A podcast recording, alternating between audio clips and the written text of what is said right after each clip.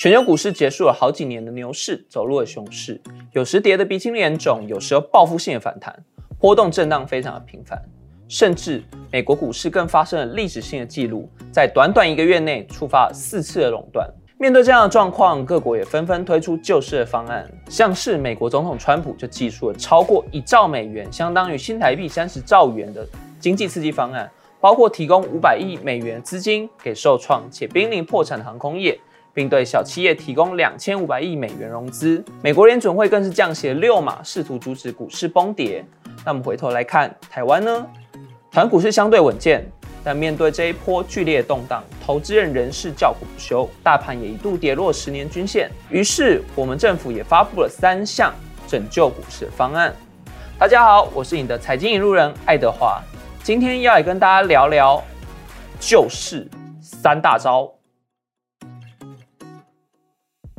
首先，第一招，国安基金。国安基金全名是国家金融安定基金。就是当国内外发生重大事件冲击时，政府可以启用一笔资金维持金融市场的稳定。简单来说，就像是股市生病或是感冒了，稳定市场信心的一剂强心针。所以有网友戏称国安基金是国安感冒糖浆。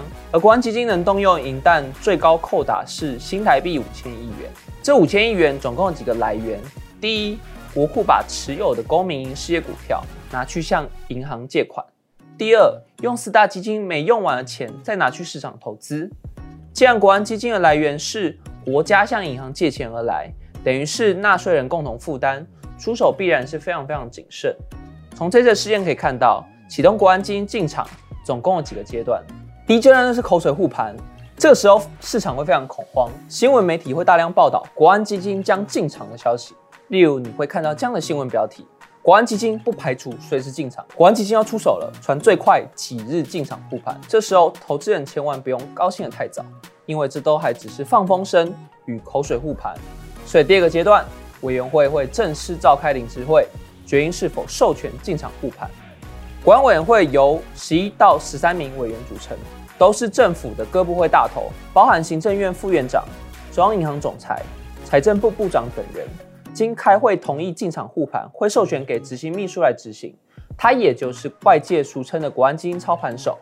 而现在的国安基金操盘手就是财政部次长阮清华。最后阶段就是实际护盘啦。国安基金护盘的目标在于稳定市场信心，所以目标是指数而非个股。首要猎物当然挑选全指股下手。既然是护盘，哪一天进场，哪一天退场，甚至是买了哪些标的。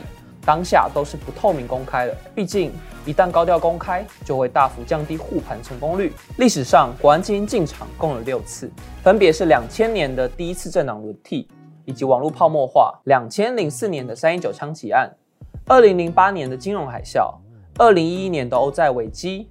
二零一五年的人民币巨贬，其中又以两千年投入的超过一千亿的金额最多。在这六次的出手，胜率是令人震惊的百分之百。或许你会说，国安基金战无不胜，但真有那么神吗？其实，我们回顾过去六次国安基金进场的绩效来看，一周后胜率是百分之百，一个月后胜率降低到六十六点七趴，一季后胜率五十趴。所以，短线上。国安基金的确能为市场带来激烈作用。既然国安基金这么神，他们都买些什么呢？在过去六次的护盘当中，国安基金只公布了两次的持股。进一步分析发现，在这两次进场购买的标的，有二十六档是必买的，例如传产股龙头台泥、统一，电子股的台积电、红海、联发科，金融股的富邦金、国泰金、低金。以及电信类的台湾大、远传。再来，我们聊聊第二招，央行降息。中央银行于三月十九号决议降息一码，这也是自二零一六年七月以来，回为四年后央行首次降息。从贴现率更创下历史新低，打破前次金融海啸的低点记录。当降息时，对股市而言是利多的消息，因为存款的利息降低，民众存在银行的报酬率变小了。会倾向将资金放在股市。反过来说，当升息时，对股市而言反是利空，因为存款的利息提高，民众会倾向将资金放在银行赚取利息。利息。降息对多数企业而言可以减轻贷款负担，不过对营收来自于利差的金融业而言，可能会侵蚀获利。